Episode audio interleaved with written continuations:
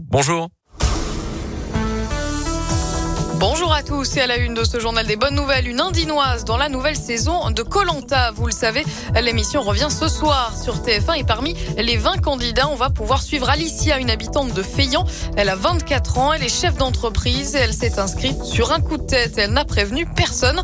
Une fois les castings passés, elle a eu la surprise d'apprendre qu'elle était retenue pour découvrir son portrait et ses premiers pas dans l'aventure. Rendez-vous donc à 21h10 sur TF1.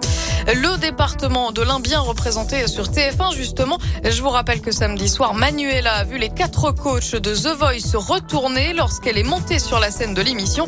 On rappelle qu'on l'a eu en interview la semaine dernière sur Radio Scoop. Cette lycéenne de 17 ans a choisi de rejoindre l'équipe de Mika pour suivre pour la suite de l'aventure.